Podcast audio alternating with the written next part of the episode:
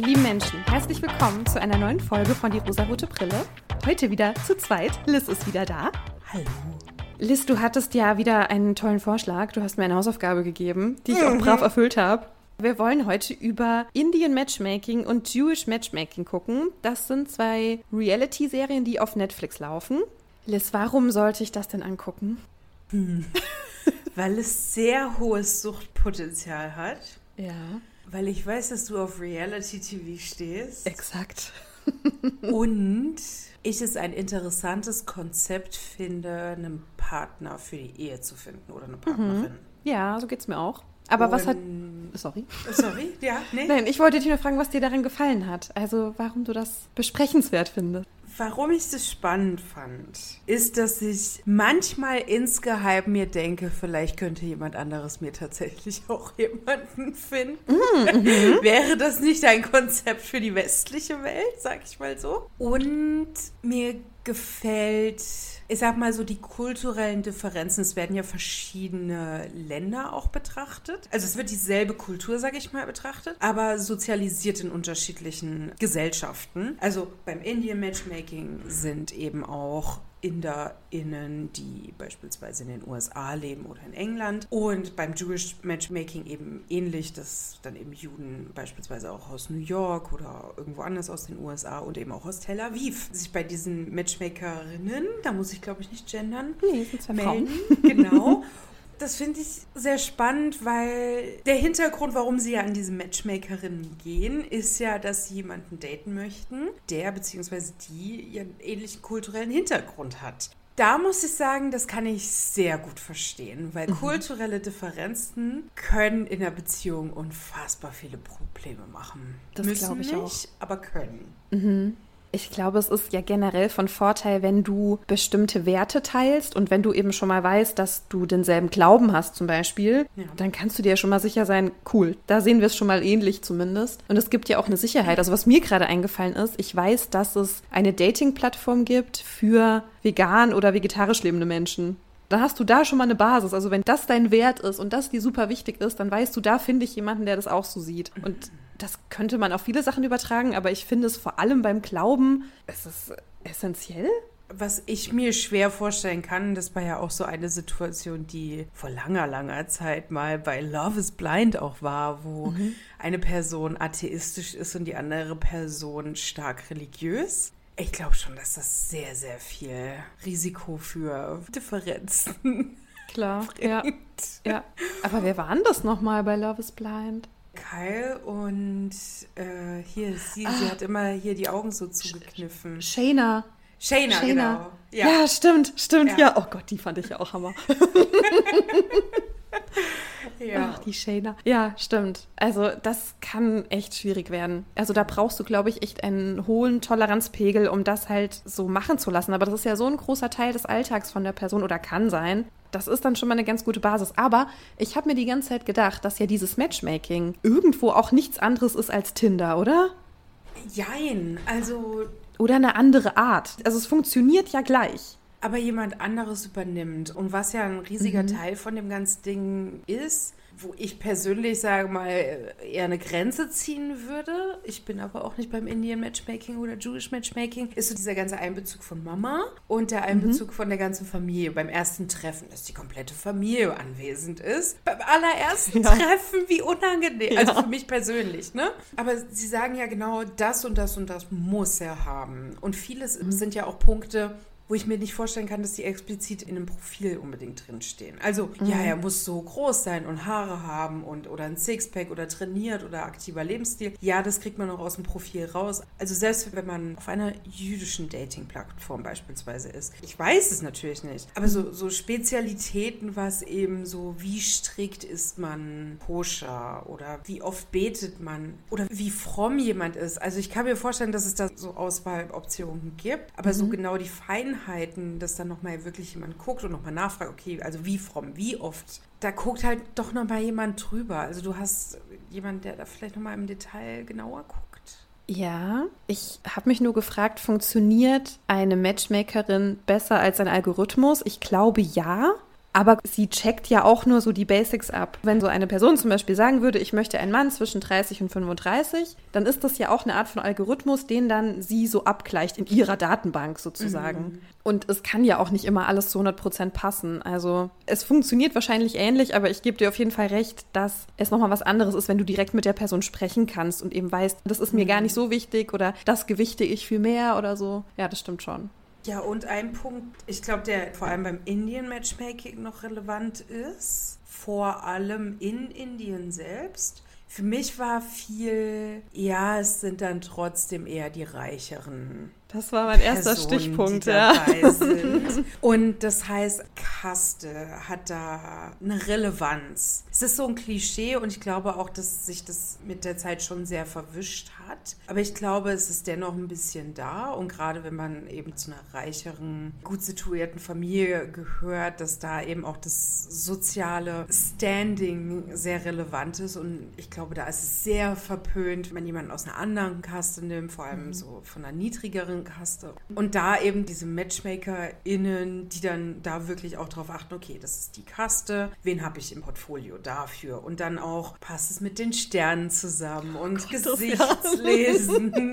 das hat mich gekillt. Horoskop. Ich finde es aber spannend, weil ich habe ja auch Freundinnen, die sehr in dieser Horoskopschiene sind. Mhm. Und ich finde es erstaunlich, manches stimmt halt wirklich und ich weiß einfach nicht wieso. Logisch macht es für mich keinen Sinn. Nee, da bin ich wirklich raus, muss ich sagen. Das finde ich alles ganz quatschig. Auch mit diesem Geburtshoroskop und Gesichtslesen. Da bin ich, glaube ich, zu realistisch einfach. Das Aber bei, bei einer, einer, die ja dabei war, das war, meine ich, auch das Indian Matchmaking. Aparna die mhm. ja in den USA lebt, da hat das ja dieses Gesichtslesen und das mit dem Horoskop hat das ja dann wirklich auch bei ihr so einen richtigen Mindset-Wechsel gebracht. Ja, der hat ja aber auch nichts gesagt, was sie nicht schon selbst wusste. Ich glaube, es hat sie nochmal motiviert, sich wirklich mhm. auch besser zu verhalten, weil so ihr Auftreten war am Anfang schon sehr, also jetzt gehen wir schon direkt rein. Ja, rein in medias res. ich, ich fand halt Auftreten am Anfang sehr so oh, du hast schon ganz schön viele Vorurteile und bist ganz schön picky und das ist auch berechtigt. Ich fand nur ihr Auftreten, ich persönlich, häufig sehr negativ, dass ich mir dachte, naja, mhm. also würde ich jemanden daten, der so negativ ist, würde ich auch kein zweites Date wollen. Interessant, dass du das sagst, weil ich habe Apana ganz anders wahrgenommen. Ich fand die mega. Ich fand auch gut, dass die gesagt hat, ich will einfach Vielleicht nur einen Typen. und Japaner, aber eine war unfassbar negativ. Du, ich weiß auch, was du meinst. Ja, okay. Ich hatte bei ihr aber das Gefühl, sie hat so ihre Prinzipien. Sie hat halt gesagt, sie will einfach einen Typen haben, der das alles nicht so ernst nimmt. Irgendwann wird sie gefragt, magst du deinen Job? Und sie so, nö. ich fand nicht, dass sie hohe Ansprüche hatte. Die Matchmakerin hat das ganz oft gesagt, die sie immer so, ja, sie ist so wählerisch. Und ich dachte mir so, nee, ist sie eigentlich nicht. Ist sie eigentlich wirklich nicht. Sie hat nur gesagt, er soll nett sein, gut aussehen und alles irgendwie nicht so ernst nehmen. Und ich dachte so, naja klar, also du kannst doch auch wählerisch sein. Warum solltest du denn nicht wählerisch sein? Das hat nämlich mhm. vor allem die Sima ganz, ganz oft kritisiert an vielen, die eben mit ihr dieses Matchmaking gemacht haben. Ja, sie ist so wählerisch, sie soll sich mal mit dem treffen und das ist doch alles nicht so schlimm. Warum sollte man nicht wählerisch sein? Es geht ja irgendwie auch um eine Hochzeit. Also gerade beim Indie-Matchmaking sagt sie ja, das ist ja die Prämisse, du machst dieses Matchmaking, du lernst die Person kennen und dann hast du innerhalb von drei Monaten die Hochzeit stehen. Ja. Da würde ich aber auch sehr gerne wählerisch sein dürfen. es gab ja noch eine andere sehr wählerische Person. Ja, wen? Brathuman. Oh, ja. Der hat mich der, wahnsinnig gemacht. Der hat mich fertig gemacht. Aber hat der nicht am Ende geheiratet? Der war ja. doch das, oder? Ja. Ja, der hat Spoiler Alert. ja, gut. Ihr müsst es kennen, sonst macht das alles keinen Sinn hier, was wir wieder von uns geben. Genau. Er war auch einer der ersten, der auch in der ersten Staffel gezeigt wurde. Und ich habe gedacht, krass, was für eine Gesellschaft wird uns denn da gezeigt? Also, wie viele Menschen sind denn überhaupt in dieser Lage, generell dieses mhm. Matchmaking zu machen und potenzielle KandidatInnen ablehnen zu können? Das ist ja offenbar auch ein großes Privileg, weil ich glaube, dass das viele Familien nicht haben und die froh sind, wenn vor allem die Töchter unter der Haube sind, ja, wenn die einfach an irgendwen verheiratet werden. Ich glaube ja, für jedes Match bezahlen die dadurch kann ich auch verstehen, warum man sehr viele Vorschläge ablehnt, weil man denkt, naja, vielleicht ist ja noch was Besseres da draußen. Mhm. Ja, das kann ich auch verstehen. Also ja. gerade bei ihm und auch noch bei dem anderen, bei dem Ashkay, vor allem die Mütter wollten, dass ihre Söhne heiraten. War das der, der da in so einer Firma arbeitet? Also wo, wo die Mutter so Druck gemacht hat, dass sie Bluthochdruck ja, hat? genau, der. Oh. Oh, die, die Mutter, die ja auch dann gesagt hat, du musst bis Ende des Jahres heiraten, damit deine Schwester nächstes Jahr ein Kind bekommen kann. Mhm. Da war alles durchgetaktet zeitlich. Sie hat ihn so emotional erpresst. Ja, sie hat ihm gesagt, mhm. wegen dir bin ich gestresst, wegen dir habe ich Bluthochdruck, weil du nicht heiraten willst. Weißt du, und er saß die ganze Zeit da wie so ein kleiner verlorener Hase, hat nichts gesagt, dem war das irgendwie mhm. auch alles egal. Er hat dann auch einfach irgendeine Frau geheiratet, die er einfach nett fand. Das ist mir sehr viel bei den Männern aufgefallen, dass sie Frauen gesucht haben, die wie ihre Mutter sind. Ja. Was ist dein Gedanke dazu? Oh Gott, nee. Also. Das ist mein Gedanke dazu. Oh Gott, nee. Ich fand es vor allem, da können wir dann später auch nochmal drauf mhm. kommen, bei einem Kandidaten bei Jewish Matchmaking ganz krass, aber auch beim Indian Matchmaking die sind halt dadurch sehr fremdbestimmt, weil das ja nicht ihr eigener Wunsch ist. Also die Mutter oder die Eltern, aber in dem Falle waren die Mütter im Fokus, die haben gesagt, mein Sohn muss jetzt endlich mal heiraten, der ist schon 25, es wird Zeit. Gerade die beiden, Ash Kay und Pratyuman, die wollten das eigentlich nicht und die haben das dann halt einfach mitgemacht. Also Pratyuman hat am Anfang auch die Matchmakerin geghostet, der hat sich gar nicht gemeldet auf ihre Vorschläge, weil der keinen Bock hatte. Und ich habe die ganze Zeit gedacht, lass doch mal die armen Kinder in Ruhe. Denen war das irgendwie egal. Dann haben sie aber auch gesagt, naja, also wenn es schon sein muss, dann eine Frau wie meine Mutter. Also was wünschen sie sich? Wünschen sie sich dann einfach eine dominante Partnerin, eine Frau, die ihrer Rolle am besten nachkommt? Wenn man in so Klischee-Stereotypen denkt? Oder ist es einfach, naja, dann nehme ich halt so eine wie meine Mutter, weil das ist sicher und das kenne ich schon? Ich glaube halt das, ja. Also mein Gedanke ist auch ganz viel, okay, meine Mama bestimmt ja alles, sie macht hier den Druck, sie entscheidet alles. Ich will das gar nicht entscheiden, soll sie machen. Um es noch ein bisschen schlimmer zu formulieren, Hauptsache sie sieht gut aus und macht mir schöne Kinder und am besten noch einen Sohn als erstes Kind. Also ich finde es einfach schwierig, Menschen zu verkuppeln, die das nicht wollen. Ja. Ich kann das natürlich verstehen, dass das ein bestimmtes Muster ist, in dem man bleiben möchte, weil man nicht auffallen möchte, weil das Teil der Kultur auch irgendwo ist. Aber ich fand gerade die Menschen in Indien, die sind natürlich sehr traditionalistisch oder zumindest wurden sie uns so gezeigt. Die Menschen, die eben in den USA und in Großbritannien begleitet wurden, die waren auch irgendwie so sozialisiert, die wussten, das sind meine Wurzeln, das ist meine Herkunft und ich möchte die auch ehren und ich möchte einen Partner haben oder eine Partnerin, die das auch nachvollziehen kann. Aber es war einfach nicht so krass traditionalistisch. Und ich habe genau. ja eh so ein bisschen so eine Sperre damit, wenn es einfach sehr traditionalistisch ist, weil da einfach ja. diese Rollenverteilung Mann-Frau für mich einfach unfair ist. Und wenn dann einfach der Mann sagt, naja gut, dann nehme ich halt irgendeine Frau und ich hatte bei Pratioman und bei Ashkay das Gefühl, denen war das irgendwie so ein bisschen auch egal, wer sie eigentlich ist, was sie für Hobbys hat und Interessen. Naja, jetzt habe ich halt eine. Genau. Ich weiß auch nicht, was uns diese ganzen Vorgeschichten vor jeder Folge auch immer erzählen sollten, weil vor jeder Folge sieht man ein Ehepaar und die werden dann gefragt, wie lange sie schon verheiratet sind und ob sie sich eben so gefunden haben oder ob sie durch eine Matchmakerin in die Ehe geflogen sind. sind. Gekommen.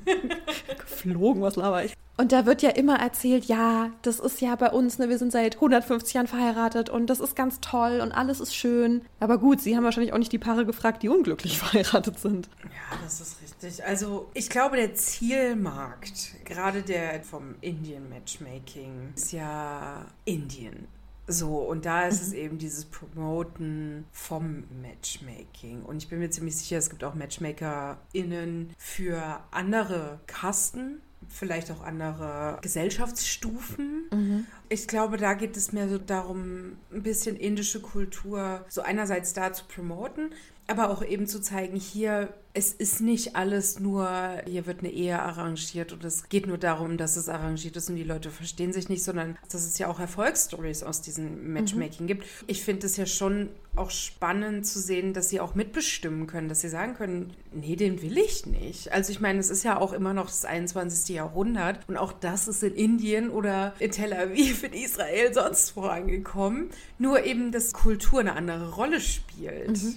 Nur weil in Europa seit etwa 100 Jahren arrangierte Ehen nicht mehr das Nonplusultra sind, heißt es ja nicht, dass es das nicht hier auch gab. Ganz am Anfang, als ich angefangen habe, das zu gucken, habe ich gedacht, ist das moralisch vertretbar, eine Matchmakerin zu engagieren? Ich denke mir so, ja, eigentlich schon. Warum nicht? Die Sima hat ja ganz oft gesagt, es kommt erst die Hochzeit und dann die Liebe. Die ist am Anfang halt noch nicht da, die kommt dann. Und ich glaube aber, dass das auch funktionieren kann, weil wenn du bei diesem Matchmaking einfach so bestimmte Standards hast und diese Standards ja. werden zum Beispiel einfach auch erfüllt, weil das gut gematcht hat dann. Ja, und die Eltern sprechen auch mit, die kennen ihre Kinder am besten. Ich glaube, dass das wirklich funktionieren kann, auch wenn du die Person vielleicht noch nicht so gut kennst und dann erst ja. nach der Hochzeit kennenlernst. Ich glaube, dass das auch wirklich zu einer erfolgreichen Ehe führen kann. Und du kannst auch irgendwie fünf Jahre dich schon kennen und dann heiraten und dann trennst du dich im sechsten Jahr. Das geht ja genauso. Ja.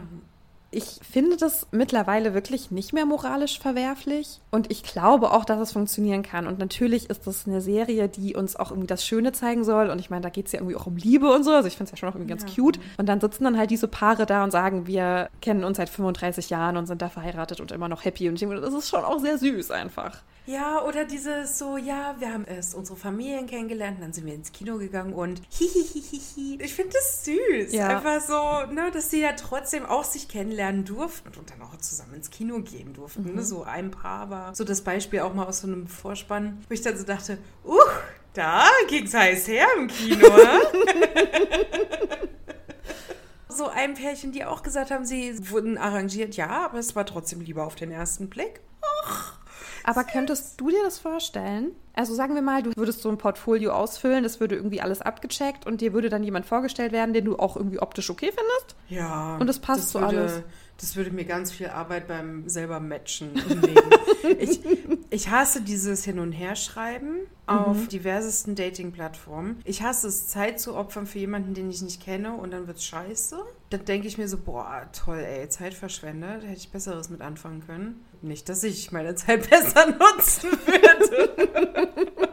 weißt du, ich denke mir halt so, ich habe keinen Bock, jemanden kennenzulernen, wo ich merke, okay, das passt nicht. Also es kann ja auch sein, dass ich mhm. einfach auch nicht zu der Person passe und ich mir dann auch denke, mm, ja, nee, passt nicht, ist super nett, aber mh, mm, dann ist das halt so eine Zeitverschwendung einfach. Und wenn jemand anderes das übernimmt, jetzt vielleicht nicht unbedingt meine Eltern, aber vielleicht so zwei, drei gute Freundinnen, die mhm. dann so Input geben an die Matchmakerin, ja, ich hätte auch eine Matchmakerin und die dann nach diesen Standards dann halt eben auch filtert und guckt. Eine Freundin, die man so sagen, ja, Lisa kann schon mal rumzicken, sie ist sehr ordentlich. Wo ich ja. vielleicht nicht sagen würde, dass ich zickig bin, aber ich weiß, dass ich zickig bin. also, weil diese Interviews mit der Familie und mit diesen Ansprüchen, die werden ja immer recht kurz gezeigt. Dadurch, wie lang dauern die Gespräche? Wie lang ist der Fragebogen, der vorher erfüllt wird? Wie lang ist Sima dann am Ende auch da? Wie lang redet sie mit der Mutter, mit dem Vater oder mhm. mit der Schwester, dann mit der Person? Was hängt da noch dran? Also am Ende siehst du ja eigentlich nur, Sima ist da. Sie lässt sich eine Liste geben, was so die Ansprüche sind. Und sind es alle Ansprüche? Ich mhm. glaube nämlich manchmal nicht. Ja, und dann kommst du und sagst dann, oh, ja, ich fand die jetzt nicht so anspruchsvoll. Und dann denke ich mir so, ja, aber wir wissen auch nicht, ob die Liste halt nicht doch noch länger war. Ja, ich hatte bei Sima generell das Gefühl, dass sie sehr rational daran geht auch. Ja. Also, dass sie halt wirklich guckt, wer passt am besten und dann muss es aber auch passen, weil die Fakten stimmen ja. so. Und dass sie vielleicht so ein bisschen außer Acht lässt, dass auch so die zwischenmenschliche Chemie manchmal stimmen muss. Das hat manchmal nicht gepasst, manchmal hat es gepasst, aber für sie war klar so, hä, was beschwert sie sich? Der passt doch voll gut zu ihr so. Du hast diese zwei Profile, passt doch. Was ist das Problem? Ein Problem, was wirklich ist, ist dieses, naja, muss nett sein. Jeder definiert nett halt anders. Mhm. Also mein Anspruch ist auch, ja, mein Partner muss nett sein. Das Ding ist nur, nett ist die kleine Schwester von Scheiße. Also was ist mein Anspruch beim Nett? Was meine ich mit nett? Ich hätte gerne jemanden, der zuvorkommt ist. Ich hätte gerne jemanden, der aufmerksam ist. Ein Gentleman, der mir vielleicht auch mal die Tür aufhält. Nicht, dass das nötig ist, aber es ist appreciated. Ja, manchmal kannst du halt auf dem Papier noch so gut passen und dann passt es halt irgendwie Real Life doch nicht. Ja, weil die Stimme vielleicht scheiße klingt. Ja, oder, oder man sich manchmal auch einfach nicht riechen kann. Und es ist nicht böse gemeint, aber manchmal stimmt die Chemie nicht und das ist ganz oft der, der, auch der Geruch einfach. Ja. Aber wir hatten ja gerade eben schon gesprochen über Priya, wo du gesagt hast, so, ich weiß gar nicht mehr, wer war das nochmal? Ja. Ich gesagt habe, das war die süße Maus mit dem süßen Boy, die einfach so ein wunderschönes Paar waren. Ich fand die ganz, ganz sweet. Und Priya hatte auch vorher noch ein Date mit Bobby. Ich weiß nicht, ob du dich an ihn erinnern kannst. Oh, ich versuche ja irgendwie die Bilder rauszubekommen, aber. Ja, weil du musst jetzt wissen, wer das ist, weil sonst macht das keinen Sinn, was ich gleich sage. War das Staffel 1? Das zwei, war in der dritten Staffel. Also Bobby war auch von Priya ganz begeistert. Er fand sie ganz toll, aber sie hat gemeint, nee, er ist halt irgendwie ganz süß. Und er hat auch gesagt, dass er von ganz vielen so direkt gefriendzoned wird. Ach, ich erinnere mich, ja, ich erinnere mich. Ich habe kein Bild dazu, aber ja, ich erinnere mich. Ich war mir nicht so ganz sicher, was für eine Motivation Bobby hatte. Weil ich hatte bei ihm das Gefühl, dass er nicht ganz heterosexuell ist. Ist es scheiße, sowas zu sagen? Also ich finde, es ist kein Problem zu sagen, ich habe den Eindruck, jemand ist nicht hetero. Weil, und das ist nicht böse gemeint, das ist aber häufig, wenn man so auch Freunde und Freundinnen im Freundeskreis hatte als Teenies und dann kommt irgendwann das Outing und du denkst dir so, ja, ich wusste das schon immer. Manchmal weiß man es einfach. Und ich finde nicht mal, dass das unbedingt am Aussehen hängt, sondern auch einfach, wie Personen andere Personen behandeln. Ein ganz auffälliges Kriterium, das fällt mir auch in meinem Arbeitsalltag auf, da gibt es auch einen Mann, I bet you he's gay, wirklich. und woran ich das merke, ist der Unterschied, wie er Frauen behandelt. Man merkt, da ist grundsätzlich immer eine Distanz, die er zu Frauen hat. Nicht böswillig, aber es ist einfach eine Distanz da. Und bei anderen Männern merkst du unterschwellig eine andere Behandlung zwischen Frauen und Männern. Ich finde schon, dass es voll schwierig ist, sowas zu sagen. Deswegen wusste ich nicht so richtig, ob ich es ansprechen soll. Nein, das müssen wir jetzt ausdiskutieren. Wir hatten beide in derselben Englischklasse eine Person. Als das Outing kam, war das keine Überraschung. Hä, wie meinst du? Christian. Hä, nee, für mich war das eine Überraschung. Nein! Doch, für mich schon. Was? Nein! Es war so offensichtlich. Ja, für mich halt offenbar nicht. Ich will nicht sagen, ich spüre das irgendwie sofort, so das stimmt nicht, ich spüre das nicht. Aber ich habe manchmal so ein Gefühl, dass ein Mensch vielleicht einfach nicht richtig authentisch ist. Und ich weiß nicht, ob du dich erinnerst, als wir über Love is Blind gesprochen hatten, hatte ich doch gesagt, der Typ von der Danielle. Nick, Ja, da habe ich dieses Gefühl auch gehabt. Ganz, ganz stark habe ich das bei dem. Und ich weiß aber nicht, was es ist. Ich weiß nicht, ob das seine Sexualität ist. Ich weiß nicht, ob es irgendwas anderes ist. Ich habe einfach das Gefühl, der ist nicht er selber. Und manchmal schließe ich das persönlich einfach auf die Sexualität. Und ich weiß, dass es auch mies ist und ein Stück weit wahrscheinlich auch homophob zu sagen, so, der sieht aber schwul aus. Das will ich damit nicht sagen. Das Ding ist aber, dass ich manchmal bei so Menschen denke, so, ich glaube, du bist schwul. Und es ist so scheiße, irgendwie das zu sagen. Wir sind jetzt gecancelt. Heute sind wir gecancelt. Oder was meinst du? Also du hast doch auch schon mal gesagt, so du hast manchmal auch das Gefühl, du spürst das oder so. Ja. Und das ist, wie sie Menschen behandeln. Es ist dieses grundsätzlich Respektvolle gegenüber Frauen. Ich weiß nicht, wie ich das beschreiben soll. Ich finde wirklich, es ist das Auftreten und wie sie Frauen behandeln. Und wie sie Frauen auch gleich behandeln mit Männern. Weil sie vielleicht wissen, wie scheiße Diskriminierung und Sexualisierung im Alltag ist. Weil sie wissen, okay, nur weil ich einen Mann attraktiv finde, heißt es nicht, dass ich mich an den Rand schmeißen muss. Genauso kann ich eine Frau attraktiv finden und muss mich nicht an sie ranschmeißen, weil ich kein Interesse an Frauen habe. So ein Gedankengang. Und Frauen behandeln ja Männer nicht wie Beute. Und dann hast du halt diese typischen Männers. Man kann es nicht anders sagen, die Frauen einfach grundsätzlich wie Beute behandelt und Männer halt wie Bros. Ich habe da ein Gegenbeispiel aus dem Arbeitsumfeld tatsächlich. Wir haben einen Kollegen, der einfach keine Frauen mag und selbst nicht heterosexuell ist. Der Aber- ganz bewusst Frauen sehr schlecht behandelt. Ich glaube, man kann es einfach nicht pauschalisieren. Ich glaube, du kannst nicht sagen, alle sind so, alle sind Nein, so. natürlich. Das auf gar keinen Fall. Ich habe das Gefühl, dass das Vorurteilsscheiße von mir ist, halt irgendwie zu sagen, ich habe das Gefühl, der ist aber eigentlich schwul. Also als wüsste ich es besser als er selber. Das ist halt irgendwie scheiße und so verurteilend. So will ich es aber ich will nicht. das nicht verurteilen. Ich will das nicht verurteilen, meinen so. Aber ich kann mir halt vorstellen, dass das auch bei manchen Leuten einfach Anstoß findet, wenn man das sagt. Ich würde niemals zu jemandem gehen, ey, bist du schwul? Das Ja, nee, das sollte man nicht machen. Das auf gar keinen Fall. Aber wenn das Outing kommt, bei einigen hatte ich das jetzt schon, wirklich auch gute Freunde, die sich bei mir geoutet haben, es waren Männer, wo ich danach dachte, ja, das wusste ich doch schon längst. Für mich war es wirklich diese Art, wie ich behandelt wurde. Wie ich behandelt wurde, wie Freundinnen von mir behandelt wurden. Wo ich einfach wusste, das ist sehr wahrscheinlich ein schwuler Mann. Und ja, es gibt respektvolle Heteromänner da draußen. Wir reden nicht alle Männer, nicht alle Schwulen, nicht alle Frauen. Meine persönliche, privat-persönliche Erfahrung einfach. Ja, aber vielleicht eine Aufforderung an die Hörer Mausis. Also vielleicht gebt ihr uns einfach mal Feedback, wie ihr das so findet, weil ich bin mir halt voll unsicher damit. Also falls ihr das scheiße findet, falls euch das angreift, so sagt uns das bitte, weil ich möchte ja auch dazulernen. Und wenn einfach betroffene Menschen einfach sagen, so bitte sagt das nicht, dann weiß ich zumindest schon mal ein bisschen mehr. Ich hatte aber, als Bobby ins Bild gekommen ist, habe ich gedacht, ah, wie cool. Sie zeigen auch jemanden, der homosexuell ist. Und es ist halt irgendwie so scheiße, weil ich das halt sofort dachte und das halt nicht gestimmt. Und ich habe mich Ich aber bei gefragt. dem gar nicht gedacht. Witzig. Ah ja, krass. Okay, dann ist das so eine persönliche Meinung von mir, dass ich das aus Erfahrungen irgendwie gelernt habe und denke, dass das so ist. Und ich will ihm das auch nicht unterstellen. Ich will nicht sagen, oh mein Gott, der will sich nicht outen oder der weiß es selber noch nicht oder sowas. Aber ich habe mich dann mal so ein bisschen damit auseinandergesetzt, weil es gibt in allen Kulturen Männer, die sich nicht outen als bi oder schwul, weil es einfach ein Stigma ist. Ja. Und vor allem in Indien ist es ein ganz, ganz großes Stigma. Seit 2018 ist Homosexualität nicht mehr verboten. Seit 2018 in Indien. Das heißt, es ist ja bis heute ein unfassbar großes Stigma. Du outest dich nicht einfach so und schon mal gar nicht im Fernsehen. Ja, vor allem, nur weil es nicht mehr verboten ist, heißt es ja nicht, dass es dann gesellschaftlich automatisch toleriert ist. Ist es nicht. Ist es ganz sicher Es nicht. ist also ich ja auch glaube. immer noch auch bei uns in Europa sehr oft immer noch ein Problem. Ja. Obwohl Gay-Ehe erlaubt ist und wir jedes Jahr den Christopher Street Day feiern, ist es für viele dennoch ein Problem und für viele auch ein Grund, sich nicht zu outen. Oh Gott, ich wollte gar nicht so eine Kiste jetzt aufmachen, ne? Aber weißt du, wen ich ganz, ganz süß fand? Nein. Ich fand den Viasar ganz süß. Das war der Lehrer. Oh, den fand ich toll. Den hätte fand ich die sofort erste, die geheiratet. mich- Die erste, die er gedatet hat, da habe ich schon gemerkt, das wird nicht passen. Und dann die zweite, die er dann aber hatte, das hat doch dann gut gepasst. Ich kann mich nur noch an ihn erinnern. Hirn wie Sieb. Aber ja, als er sich schon vorgestellt hat, habe ich gedacht, oh mein Gott, ich würde dich sofort heiraten. Du bist ja nur süß einfach. Na, siehst du mal, hättest du mal Matchmaking Das, gemacht. das hätte geklappt, ich sag's dir. Könntest du dir ein Matchmaking vorstellen?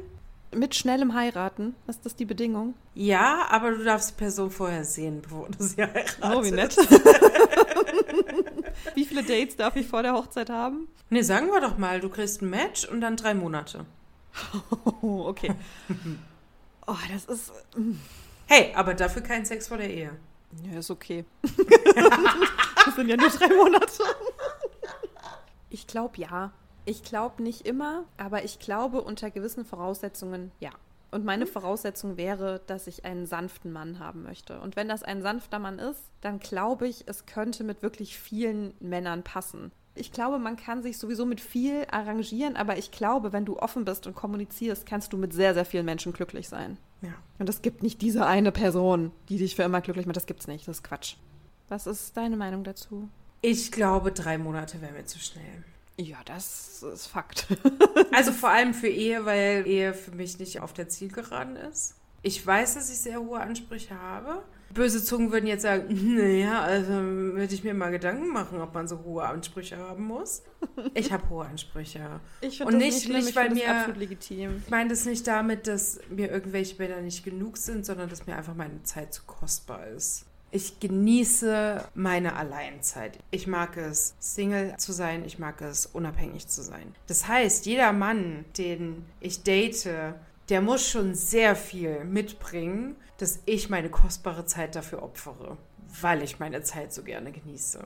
Ich finde das auch absolut legitim. Also das ist natürlich auch sowieso die Frage bei diesem ganzen Reality-Format jetzt. Also warum ist es denn überhaupt so wichtig zu heiraten? Warum ist es überhaupt so wichtig, verpartnert zu sein? So, warum soll das das Ziel sein? Auch die Apana, ich weiß gerade gar nicht mehr, wie alt sie war, aber die stand ja auch schon fest im Leben, die war Anwältin, ne? die hat irgendwie ihr Ding gemacht, die hat Genau. ihren Alltag, die hatte ja, glaube ich, auch Hunde oder so. Und dann aber zu sagen, ja, und jetzt fehlt mir, in Anführungszeichen, aber noch der perfekte Partner für mein Glück. Ich habe sie nie darin gesehen, dass sie den irgendwie gebraucht hat. Aber offenbar hat sie ja gedacht, okay, vielleicht brauche ich doch einen Partner. Noch nicht mal die Ehe, aber halt einfach eine feste Partnerschaft. Da glaube ich, ist eben wieder dieses kulturelle und gerade das Familienthema ein Ding.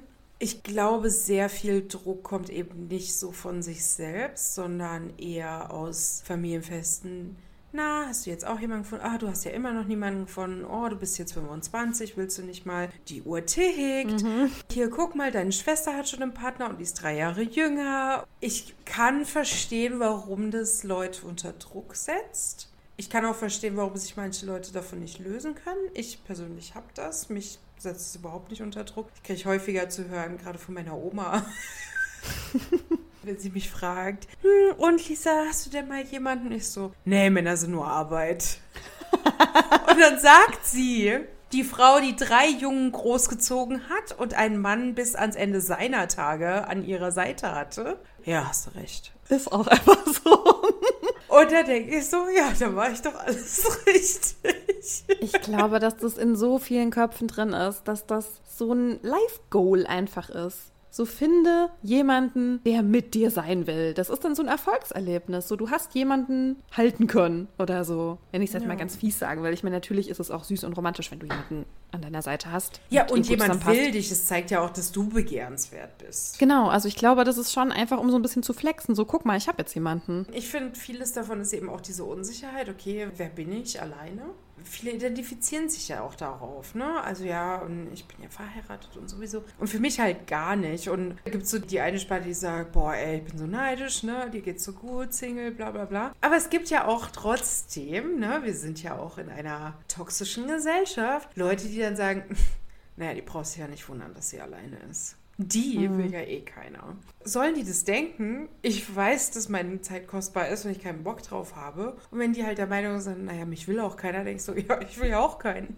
Auch so eine lange Ehe, die wird so als krasser Erfolg gemessen. Ne? Oh, so wenn du irgendwie 35 Jahre sagst, so, oh wow, 35 ja. Jahre. Ich meine, ja, es ist irgendwo eine Leistung, so lange Zeit mit einer Person verbringen zu können, immer wieder an dieser Beziehung arbeiten zu müssen, sage ich mal, so immer wieder kommunizieren, immer wieder gucken, was sind deine, was sind meine Bedürfnisse, wie können wir die irgendwie vereinbaren. Das ist eine Leistung, auf jeden Fall, das sollte man anerkennen, aber genauso gut sollte man anerkennen, auch einfach sein Leben ohne Partner oder Partnerin zu leben, weil du musst ja mit dir selber auch die ganze Zeit klarkommen und an dir arbeiten und Ziele verfolgen, erreichen, wie auch immer, wenn du das möchtest. Das ist doch genauso eine Leistung, als wenn du das mit einem Partner machst. Ja, und noch einen Schritt weiter. Also meine Oma wirklich, ne, wir hatten unsere Diskussion ganz oft. Aber siehst du dieses Beispiel, ja, wer bist du denn, wenn dein Partner nicht mehr ist? Bei meinem Opa damals ging sehr, sehr, sehr, sehr schnell. Es ist unfassbar viele Jahre her. Meine Oma ist jetzt seit 16, 17 Jahren Single. Die hat sich nicht nochmal jemanden gesucht, um Himmels Willen. Sie sagt, ich habe recht, Männer sind Arbeit. Und mhm. sie hatte, ich weiß gar nicht, wie alt sie zu dem Zeitpunkt war, lass sie Anfang 60 gewesen sein, definitiv keinen Bock mehr auf einen anderen Mann da draußen. Ja, ist aber auch richtig. Und diese Frau, wirklich diese Frau hat sich und macht es auch immer noch, macht sich immer hübsch die macht sich hübscher als ich, wenn ich zum Supermarkt gehe, ja? Also der Lippenstift der on point, ja? Und die Perücke, die sitzt auch. Also. Oh, wie süß. Das Handtäschchen auch immer, ne? Also mhm. die Frau, die weiß, wie sie die Herren um den Finger wickelt. Omi macht sich nochmal schick. Und sie wollte aber auch niemanden. Sie hat auch mhm. nicht gesucht und sie hätte definitiv noch jemanden gefunden. Ne? Wie häufig hat man eben auch, also gerade so bei Großeltern merkt man das ja auch, wie viele daran zerbrechen, dass der Partner verstorben ist oder was dann auch irgendwie wieder romantisiert ist, so eine Person stirbt und die andere kurz drauf auch. Mhm. Ja, das wird krass romantisiert. Ja, ich meine, süß ist es ja auch. Also ich meine, so Idealvorstellung ist ja, dass man einschläft und am besten an der Seite mhm. eines Partners. Aber ich meine, sind wir mal realistisch wie oft passiert sowas statistisch? Ist sehr selten. Aber ja, man kann ja trotzdem träumen. Mein Traum ist einfach, ja, nicht unbedingt Ärger mit einem Mann haben zu müssen. Ja, das, klingt, das klingt sehr entspannt auf jeden Fall. Aber es gab ja auch eine Kandidatin, die geschieden war. Mm. Und da wurde ja über sie gesagt, ja, sie ist natürlich schwer vermittelbar, weil sie ist geschieden und sie hat ja auch schon ein Kind. Ja. Schwierig. Das meine ich halt mit diesem traditionalistischen Bild. Weißt du, du hast halt versagt, wenn du geschieden bist. Du hast nicht gut für dich gesorgt, du hast versagt. Genauso wie mit der Therapie. Wir haben darüber gesprochen. Nicht du sorgst gut für dich, sondern du bist eine Versagerin. Ich kann das zu einem gewissen Teil einfach auch nachvollziehen, dass diese Kultur oder eben diese gesellschaftliche Ansicht so ist, wie sie ist. Und die ist auch in Deutschland teilweise so. Aber es ist halt so schade, weil letztendlich hat sie ja mit ihrem Ex-Partner offenbar eine gute Entscheidung getroffen. Die beiden haben gemerkt, es klappt nicht. Dann lass uns mal lieber trennen und jeder hat nochmal sein Leben für sich oder mit einem anderen Partner, Partnerin. Und im Idealfall sorgen beide auch gut für das gemeinsame Kind. Aber nee, sie ist dann halt schwer vermittelbar. Also wer will die denn? Wer will denn eine Geschiedene? Sima hat ja auch gesagt, in Indien wäre es unmöglich, sie zu vermitteln. In den USA nicht so schwer. Ja, es ist wohl ein Manko, aber ich glaube halt, Sima ist halt auch noch sehr traditionalistisch. Ja, und, schon. Ne, sie geht ja auch zu Gesichtslesern und Tarotkartenlegern und Horoskoplesern. Das klingt jetzt so, als würde ich das fertig machen. Nein, es ist ihr absolut gegönnt und das ist ja auch ihr Job. Sie hat sich damit ja auch einen Namen gemacht. Mhm. Und ich kann mir schon vorstellen, dass da auch bestimmt irgendwo was dran ist. Ich weiß nicht wo.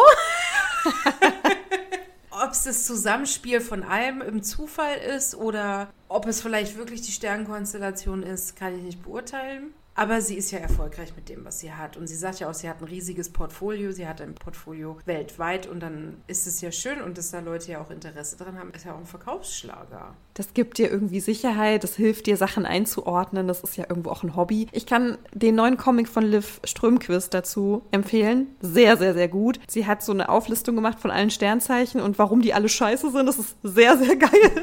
so immer so, ja, typisch Steinbock. Wundert ihr euch? Typisch Steinbock. Und dann erklärt sie aber. Löwen nicht die Üblen? Du, Liz, keine Ahnung. Ich höre immer, Skorpione sind angeblich schlimm. Kein Plan. Sie löst dann am Ende von diesem Buch auch so ein bisschen auf, warum wir so viel an Astrologie glauben, warum wir diesen Sternzeichen auch gerne so viel beimessen, warum wir das auch so ein bisschen suchen und mögen. Und ich fand das sehr, sehr gut erklärt von ihr. Ich glaube, dass das einfach so ein lustiges Hobby ist. So. Also für mich ist es tatsächlich nichts. Also ich würde meinen Partner, meine Partnerin niemals nach dem Geburtsdatum auswählen. Aber wenn das halt ein Wert ist, den du hast, ja, du sagst ja auch Freundin von dir, den ist das wichtig. So, um Gottes Willen, bloß keine Jungfrau. Dann denke ich mir so, okay, dann ist das ja, ja offenbar dein Wert und dann ist das ja in Ordnung. Ja, es gibt ja noch das ganze Aszendent und Dezendent und ich weiß nicht, ja, was alles. Ich bin komplett raus, ich weiß es und, nicht. Also was mich schon immer sehr aufgeregt hat, ist das, mein Sternzeichen ist ja Wassermann. Ich bin eine Frau. Das ist wirklich was, was mich sehr aufregt. Und was mich jetzt so in letzter Zeit noch mehr darüber aufgeregt hat, ist dadurch, dass ich ja Freundinnen habe, die daran Interesse haben, ist dann, dass, wohlgemerkt, listen, Wassermann ist ein Luftzeichen. I don't get it. Das macht mich sauer. Das macht mich wirklich physisch richtig sauer und bringt mich auf die Palme. Es ist Wasser im Namen! Und dann liest man so, oh mein Gott, ne? Ich denke es mir jetzt aus, aber Jungfrauen passen so gut zu Schützen. Wow. Nee. Ja, mir wird immer gesagt, oh, man merkt, dass du Aszendent irgendwas. Was bin ich? Ich habe schon wieder vergessen. Dass ich Aszendent irgendwas bin und ich so. Aha. Ich weiß bis heute nicht mal genau, wann ich geboren wurde, deswegen weiß ich nicht mal, was ich Aszendent ah. bin. Stimmt, das hat was mit der Tageszeit zu tun, gell? Mit der Tageszeit, wann man geboren wurde, oh, mit der Uhrzeit. Aber hey, wenn das einem Spaß macht, sich da rein zu wursteln und sich das zu überlegen und zu gucken, oh wow, das bedeutet, ich kann mich in schwierigen Situationen gut durchsetzen. Das gibt dir ja irgendwo eine Kraft und eine Power, mhm. weißt du? Deswegen es ist irgendwo wie eine Art Glaube an einen Gott zum Beispiel. Es gibt dir ja Kraft. Es sollte dich nicht traurig machen, es sollte dich bestärken. Und genau. wenn es das tut, dann ist auch alles fein. Und das ist noch was harmloses, ne? Schon weiß nicht, wenn sich jemand darüber identifiziert, wie viele Waffen er da irgendwie zu Hause liegen hat, hätte ich persönlich ein größeres Problem. Ja, so einen Mann würde ich auch nicht so gerne heiraten wollen. Aber vielleicht sollte ich einfach mal umdenken. Vielleicht sollte ich eine Frau heiraten. Du bist noch verheiratet. Ja, ich weiß, aber du wolltest mich gerade noch matchmaken. Ich habe nur gefragt, ob du dir das grundsätzlich vorstellen könntest. Ja. Und denk dran, ein großes Manko ist, wenn du dann geschieden bist. Zu dem Zeitpunkt dann zweimal. Zweimal dann, ja. also dann ist mit mir dann, also dann bin ich nicht mehr zu retten. Wenn ich mich jetzt nochmal scheiden lasse, dann ist vorbei. Hast du denn noch was zu Indian Matchmaking? Zu irgendjemanden oder generell? Sind dir im Dating Unterschiede zwischen Indien und USA aufgefallen? Ich hatte schon das Gefühl in den USA, dass sie einfach anders sozialisiert worden, weil sie ja auch in der Regel dort geboren und aufgewachsen sind mhm. und andere Werte durch eine andere Umgebung hatten. Ich glaube, das ist auch ganz normal, aber sonst nicht. Willst du auf was Bestimmtes hinaus, Liz?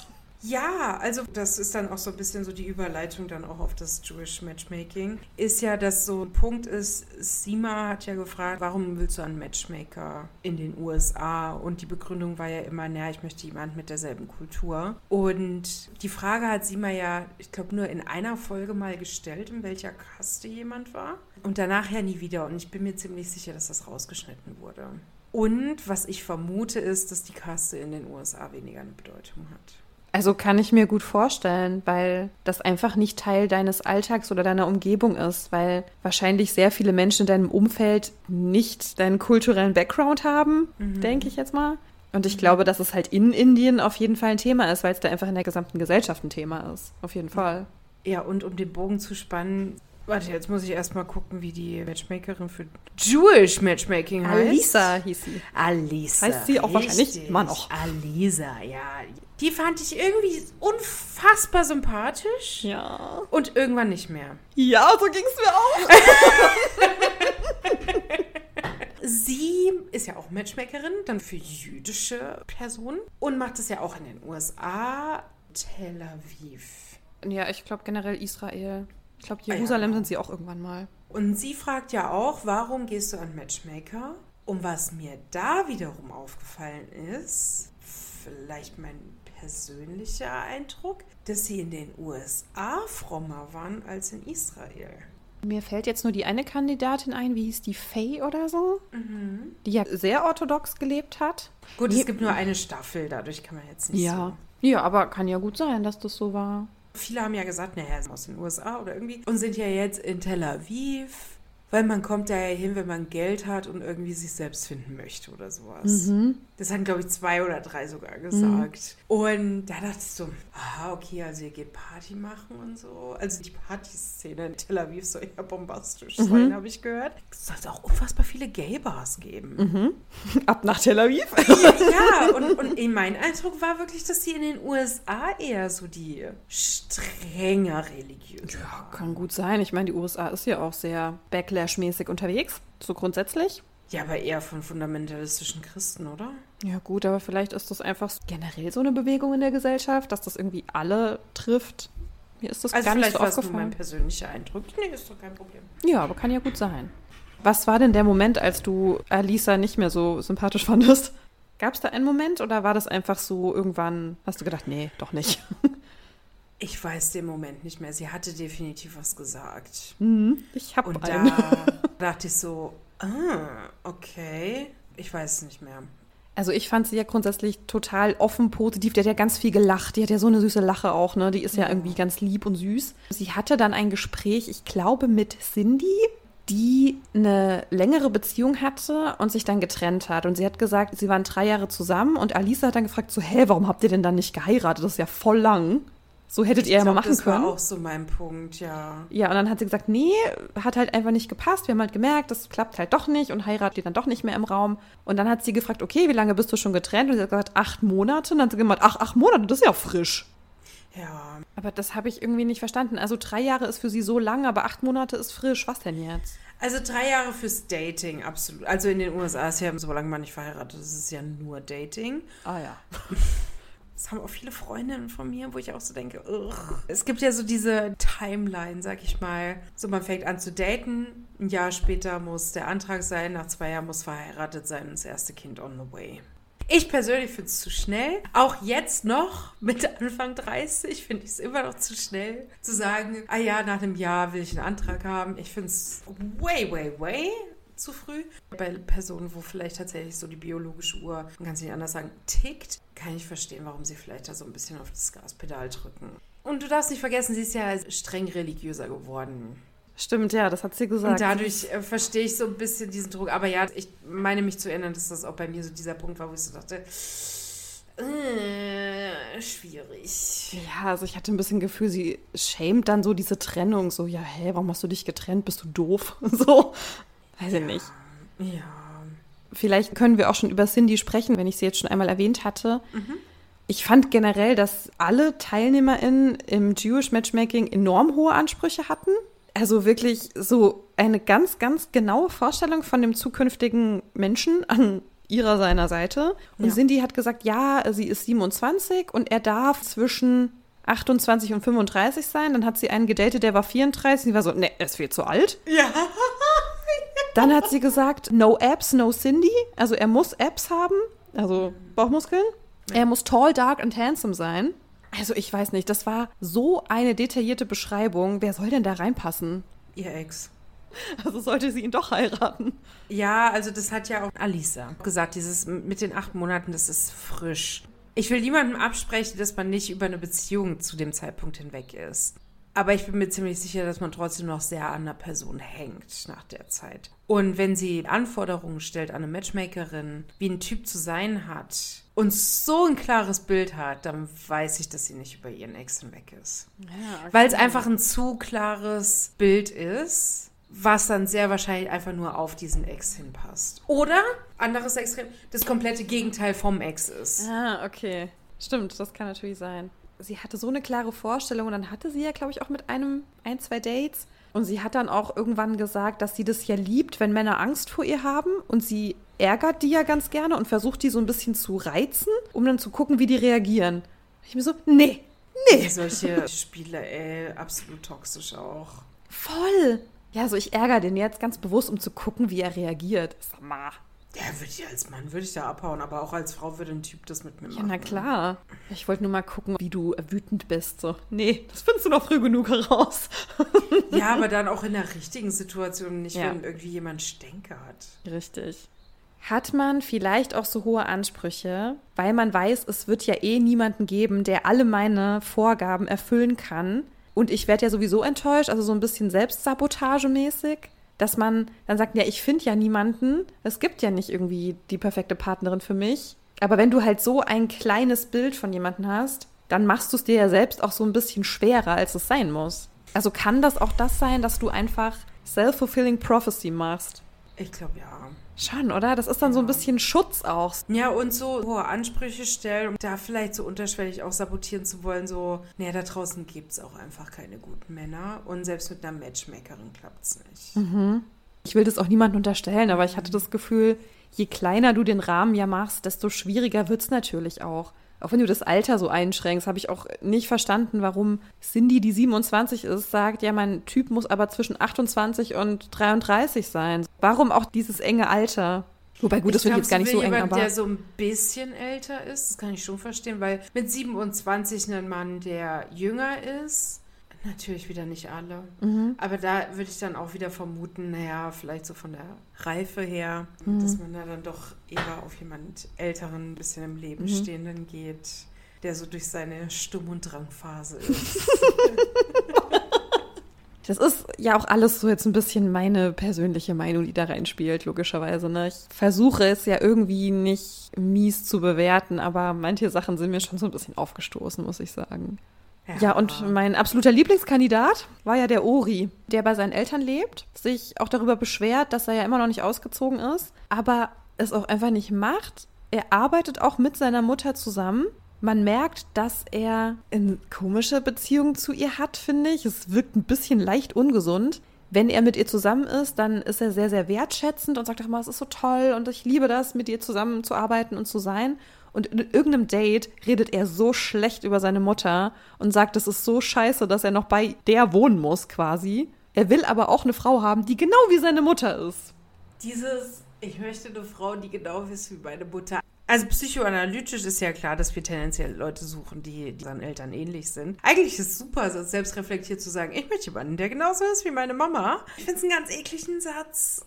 Ich fand einfach, dass es so geclasht hat, dass er so mit seinen Eltern so, so mega wertschätzend war. Und sobald sie weg waren, war er so richtig, ja, eigentlich finde ich es irgendwie kacke und naja. äh. Aber kann das nicht eher so, so ein bisschen Spaß gewesen sein? So, ja, ja, ich wohne doch zu Hause. Naja, es ist ein bisschen nervig.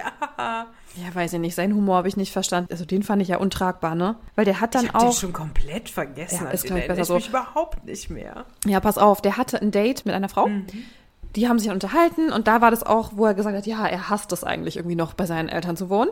Und dann haben sie sich darüber unterhalten, was sie beruflich machen und sie hat gesagt, sie ist Schauspielerin und hat er gesagt, so, ich bin auch Schauspieler, Pornoschauspieler. und sie war auch so, ich weiß das nee. echt nicht mehr. Hab ich aber gedacht, ey, passiert das aus einer Unsicherheit? Bist du gerade unsicher und versuchst lustig zu sein? Okay, das würde ich verstehen, aber der war irgendwie seltsam. Dann fragt er sie nach einem zweiten Date. Man sieht in ihrem Gesicht, sie hat eigentlich keine Lust. Es hat auch überhaupt nicht gematcht zwischen den beiden. Dann sagt sie so, ja, okay, können wir machen. Und dann beschwert er sich halt darüber, dass sie so lange gezögert hat. Also ihn fand ich wirklich schwierig. Und er hat auch gesagt, für ihn spielt Optik die größte Rolle. Er ist mega picky, was die Optik betrifft. Und er wird keine Kompromisse beim Look machen. Also wenn die nicht geil aussieht, da macht er keine Kompromisse. Er findet aber auch keine gut genug. Er fühlt sich halt auch selber so als geiler Hengst. Ich weiß nicht, ob er halt einfach so unsicher und aufgeregt war, dass er das halt so kompensiert glaub ich hat. halt. Das kann natürlich sein, ne? Aber dass er dann noch immer so.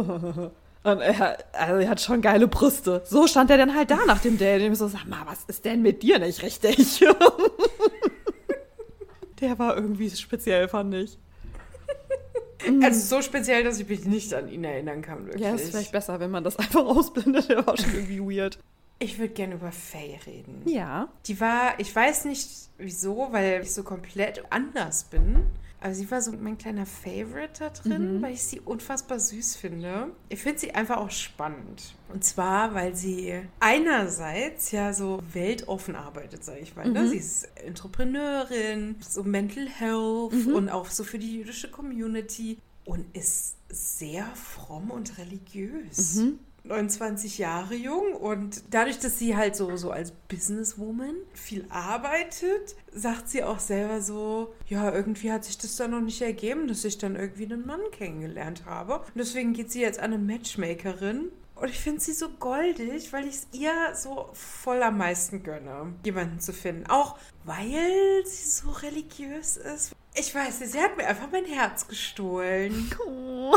Ja. ja, weil sie so eine Powerfrau ist und dann doch sehr, sehr strenge Werte hat. Mhm. Und trotzdem es schafft es ja mit ihrem Leben trotzdem zu vereinbaren. Dieses dreimal am Tag beten, sie sucht einen frommen Mann. Das ist halt voll weit weg so von unserem Alltag, ne? Also sie hat ja auch gesagt, man berührt sich ja noch nicht mal vor der Hochzeit. Wenn das halt ihre Werte sind und ihre Grenze ist, so dann es wird jemanden geben, der das gut findet. Das denke ich mir auch. Und ich würde es ihr so. Oh mein Gott, da draußen bellt gerade ein Hund. Ist okay. Und das taucht hier auf. Mm, das ist okay. Haben wir einen kleinen Hundi drauf. Viel Spaß beim Rausschneiden. Nee, das bleibt Stellen alles drin.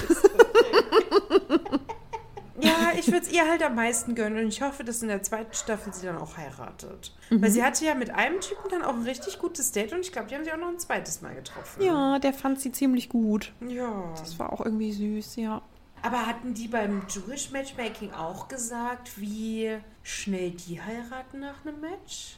Vielleicht verwechsle ich es auch, aber ich glaube, sie hatte gefragt, so wie stellst du dir das vor? Also wann möchtest du heiraten? Ich glaube, irgendeine hatte auch gesagt, innerhalb eines Jahres. Hier ist halt so ein schönes Foto. Ich bin hier gerade auf irgendeiner Seite und hier ist ein schönes Foto von Faye auf diesem Date und die trinken beide Alkohol. Wilde Maus. uh. Liz, apropos wilde Maus. Die wilde Maus in der Staffel fand ich war ja Harmony. Die Blonde? Harmony, die, die Barbie Glitzermaus. Ja, oh, ich fand die süß. Die war ja nur geil, wirklich. Ich fand also, die so cool. Die war ja nur süß, wie die auf irgendeinem Date ihrem Datepartner davon erzählt, dass sie Microdosing ausprobiert hat und dass sie das so gut getan hat und dass diese Drogen ihr geholfen haben, ihr Herz zu öffnen. Ich fand das einfach nur geil. Ja. Und er sitzt nur da so, hm, okay, ja, weiß ich nicht, kenne mich nicht ja. aus.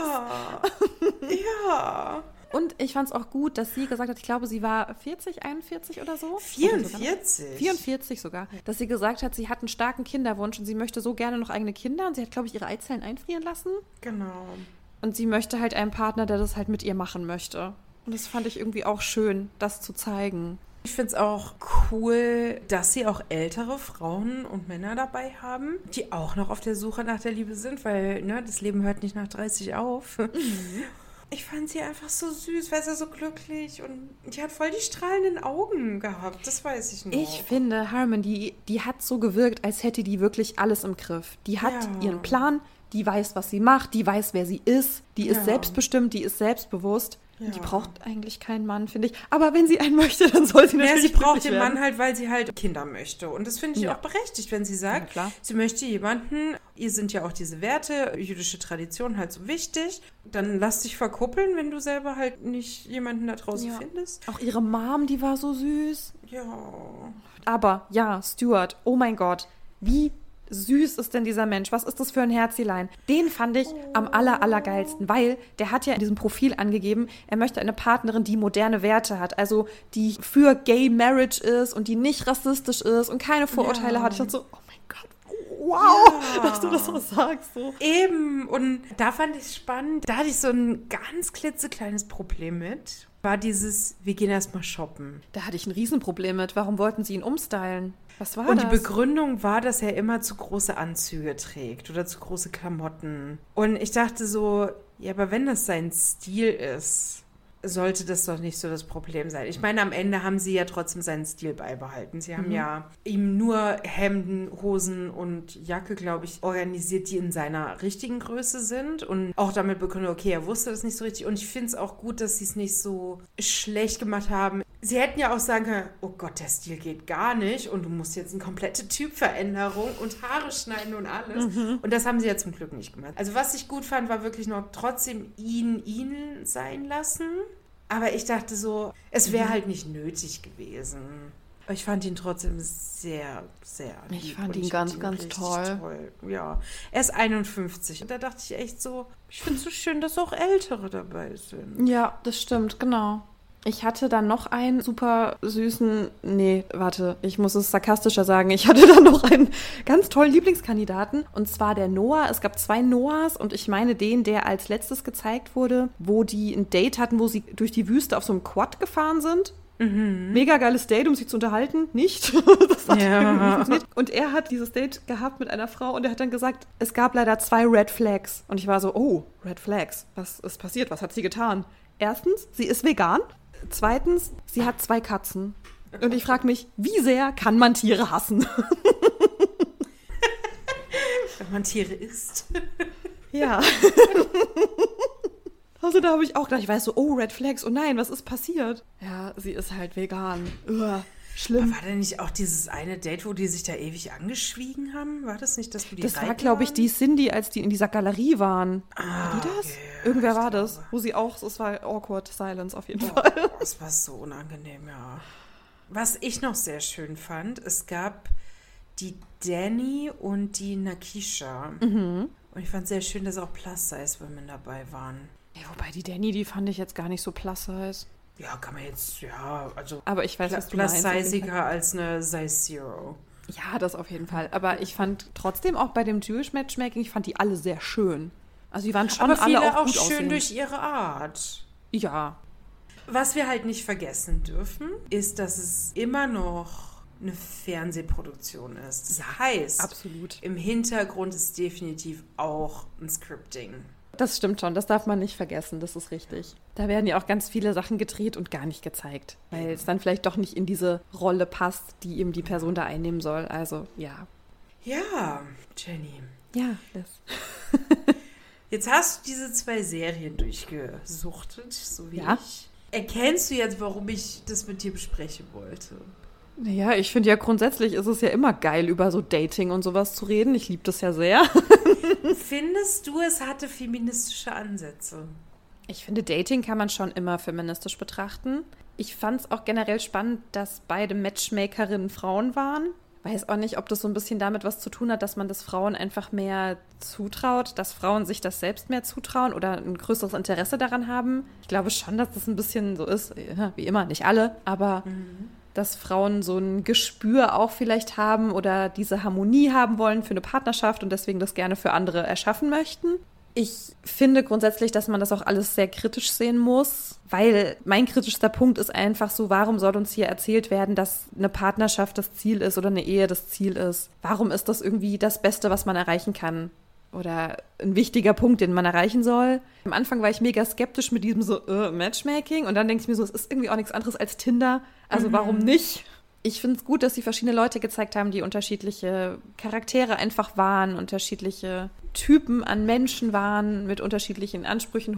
Ja, ich habe es wirklich versucht, so unter diesem Gesichtspunkt zu sehen, wie ist diese Art von Dating und ist die feministisch? Ich weiß es jetzt gerade nicht. Also kann man sagen, dass es grundsätzlich ein feministisches Dating ist? Weiß ich nicht. Ich finde, wenn man selber so eine Matchmakerin beauftragt, finde ich es unfassbar feministisch, weil Stimmt, das ist ja. dieses, ich nehme das Dating jetzt selbst in die Hand und übergebe es einer professionellen Person, damit mhm. ich mich nicht mit dem Swipen rumschlagen muss. Ja, das stimmt. Ja, gut, dass du sagst. Das hatte ich gar nicht so auf dem Schirm. ja, spezifisch für die Frau. Meine Männern war es häufig die Mutter, die halt mit dabei war, mhm. wo ich mich so frage, welchen Mehrwert bringt ihr das? Aber gerade die Frauen, ich fand, es waren sehr viele starke Frauenpersönlichkeiten mhm. drin und das hat es ja. für mich feministisch gemacht. Das stimmt. Ich finde, die Frauen, die das eben beauftragt haben, die waren einfach so sehr mit sich empowernd und die wussten dann auch schon, was sie so wollten.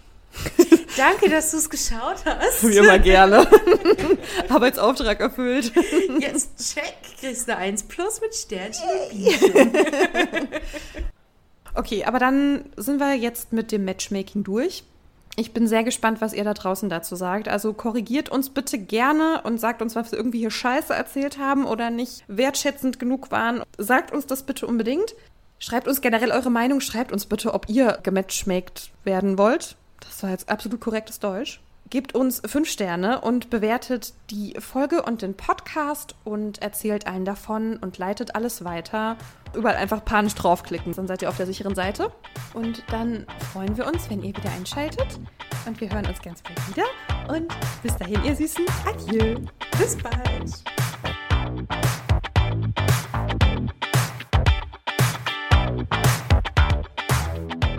Ja, gut, dass ich jetzt anfange, das Mikro einzustellen. Okay, ich bin da. So lange gesprochen, Jenny.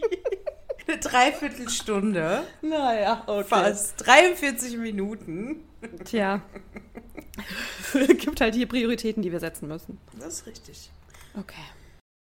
Ja, das ist halt die Unterstellung, ne? So, dass Ja. irgendwie lesbische Frauen finden alle Frauen geil, schwule Männer finden alle Männer geil. Das ist dann so ja, eine aber Gefahr. lesbische Frauen machen sich ja trotzdem nicht aufdringlich an andere Frauen ran. Sie fragen Ja, dann sollten so, sie hey, nicht, Interesse? Und dann sagst du, "Mm, nee, bin ich gay. Und äh, was? Geh. Ja, Grüße dann an Simon. das. Man wird halt ja, aber man wird dann respektvoll verhandelt, be- verhandelt, wow, behandelt. Also ich finde es halt traurig, wenn Menschen automatisch in die Friendzone kommen. Das Ding ist, ich glaube, viel bei ihm ist auch Mindset. Weil wenn er schon rangeht, oh, ich komme so oft in die Friendzone, dann denke ich so, erstmal, was ist das Problem damit? Ich bin auch ganz schnell da drin, jemanden in eine Friendzone zu stecken, haha. Ja, Herrgott, es ist aber so, wenn man halt kein Interesse an der Person hat, muss man auch das Recht haben, diese Person nur als Freund oder Freundin zu sehen. Und dass sich dann jemand beleidigt fühlt, ja, das Gefühl steht dir zu, aber du hast nicht das Recht darauf, meine Gefühle zu bekommen, nur weil du keinen Bock hast, in der Friendzone zu landen. Ja, das ist halt auch so mega negativ konnotiert, ne? So Ja. die Friendzone, als wäre eine Freundschaft was Schlimmes. Eben. Und gerade das Thema Friendzone ist eigentlich eher so ein Heteromänner-Thema. Und vor allem Mhm. bei Incels, die sich ja klar. darüber aufregen, dass sie ja immer nur in der Friendzone landen und Frauen wollen ja nur das und das und das. Und da denke ich so, oh, Ich bin noch verheiratet. Betonung lag auf noch, ist euch das aufgefallen? Ich bin noch verheiratet. Gerade eben wieder gestritten, bevor wir angefangen haben aufzunehmen. Ja, aber da ging es ja um den Teddy. Ja, weil der mich einfach gerne ärgert. Eine Frage noch, so, und Ja. das ist jetzt fernab vom Matchmaking. Hast du Handmaid's Tale geguckt? Hä, klar. Hast du darüber schon eine Folge gemacht? Nein. Okay, dann wissen wir, was wir beim nächsten Mal besprechen werden. Ich habe noch eine Staffel offen, weil die nicht auf Amazon Prime verfügbar war. Ja. Wo läuft die? I don't know. Wie viele Ähm, Staffeln gibt's? Ich glaube, es gibt vier und die vierte ist woanders. Okay, ich glaube, ich habe die alle gesehen. Das ist schon eine Weile her. Also ich müsste mich auf jeden Fall nochmal Mhm. einlesen, aber ich bin dabei. Oh mein Gott, ich bin dabei. Ach du Scheiße. Das ist ja wohl. Ich fand's so. Also, ich habe das schon vor Ewigkeiten geguckt, ne? Ich habe schon mittlerweile viel vergessen. Ja. Das war definitiv eine der traumatischsten Serien, die ich geguckt habe, mit 13 Reasons Why. Das waren so die zwei, wo ich sagen muss, wow, das hat mich traumatisiert. Da hat mich Oh. Fernsehen traumatisiert. Okay, wir müssen drüber reden.